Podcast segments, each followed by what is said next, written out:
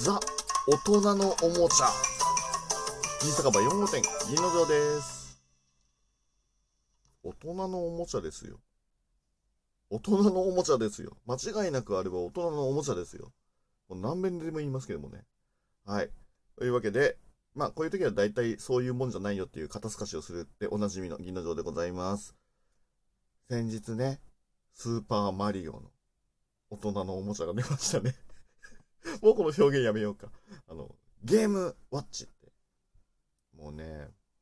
僕はもういいおっさんですから、これより、僕よりね、上の世代じゃないと、多分全然興味のない話かもしれないんですけど、おかみさんなら知ってるはず。公式トーカーのおかみふみかつさんぐらいのベテランゲーマーだったらね、えー、懐かしいって言ってくれるんじゃないかって思うんですけれども、スーパーマリオブラザーズがえ35周年ということで、えー、なんかいろんなね、あの、マリオ35周年で、いろんなグッズとかね、えー、出たりしてたんですけれども、その中でゲームウォッチ、正式名称はゲームウォッチなんですけれども、ね、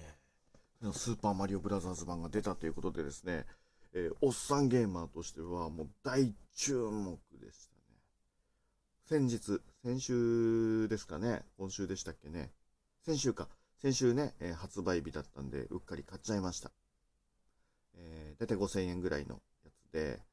で、ゲームウォッチって何ぞやっていう人がまあ大半だと思うんですよ。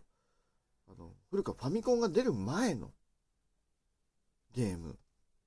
です。あの、携帯ゲーム機。大きさ的には、なんでしょう、もう、スマホ、ちょっと昔のスマホぐらいの大きさ。どんぐらいだろうな。うん。iPhone で言うと4ぐらいかね。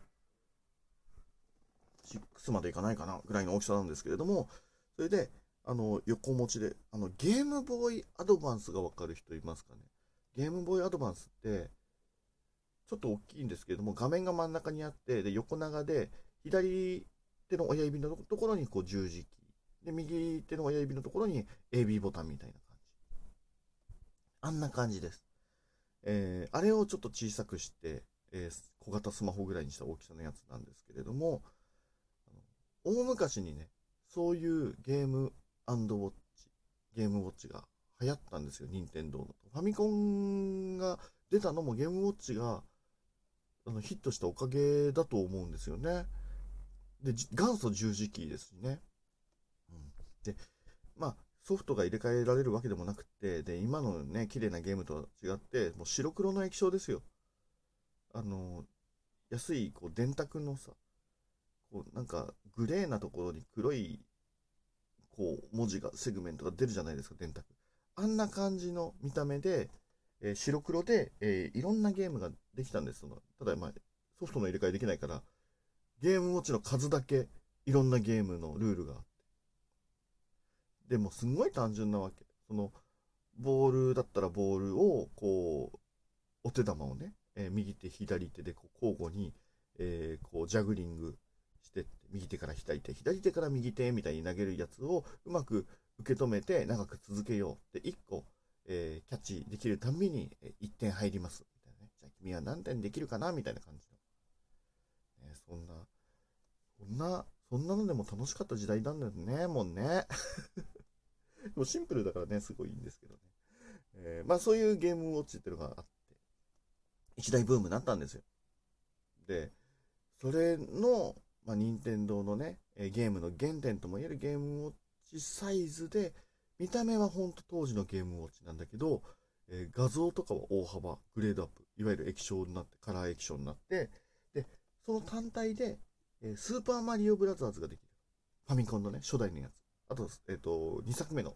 マリオブラザーズ2、スーパーマリオブラザーズ2と。で、さっき話したボールっていうののマリオバージョンっていうのでね、えー、白黒のレトロ風に、えー、アレンジされた、えー、ゲームができますよ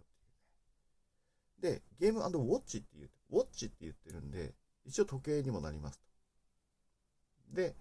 えー、立てかけといて、そのマリオがわちゃわちゃする。マリオと敵がわちゃわちゃしながら、えー、時計がずっと表示されてるみたいなね、いわゆる卓上時計の役割も、えー、すると。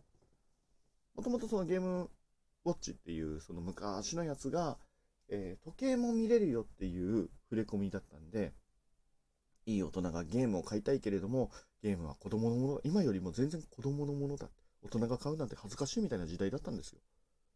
まあ、その時僕大人じゃないからわかんないですけども、でもうちのね、あのーお父さんですね、親父がですね、えーやっぱりそういうのも好きで。で、一個ね、買ってくれたのが僕、ポパイでしたね。ポパイが、あれはなんだっけな、あの、オリーブというね、女の子がね、まあヒロインですよね。が、いろいろなものをとにかくポイポイ投げるんだけれども、あの、港から投げるんだけど、船に乗ってんの、ポパイが。で、船だから身動きできないじゃん。で、オリーブが鬼畜なんで、いろんなところに方々に適当なものたくさん投げるわけ。で、それを上半身だけ船から右に左に身を乗り出して、海に落ちないようにキャッチするって、今思うとなんだあれ まあそんなゲームがあったんですけど、それだけね、買ってもらって。でね、200点ぐらいまで、1個 ,1 個取ると1点で、200点ぐらい取るとね、もうすんごいもう人ではもう無理なんじゃねえのみたいなスピードになってきて。で、まあゲームオーバーになっちゃうね、そういうゲームなんだけど、1点でも多く、1点でも多くってね、ハイスコアを狙って延々と遊んでた覚えがないです。話脱線しちゃったんですけど、まあそういうゲームをね、え子供のものだっていうことなんですけれども、大人がね、えー口実として時計を買うんだ。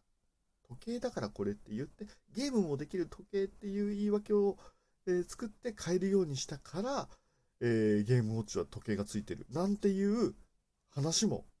本当かな本当だったのかな？わかんないけど、そういう話もあったぐらいにですね。まあ、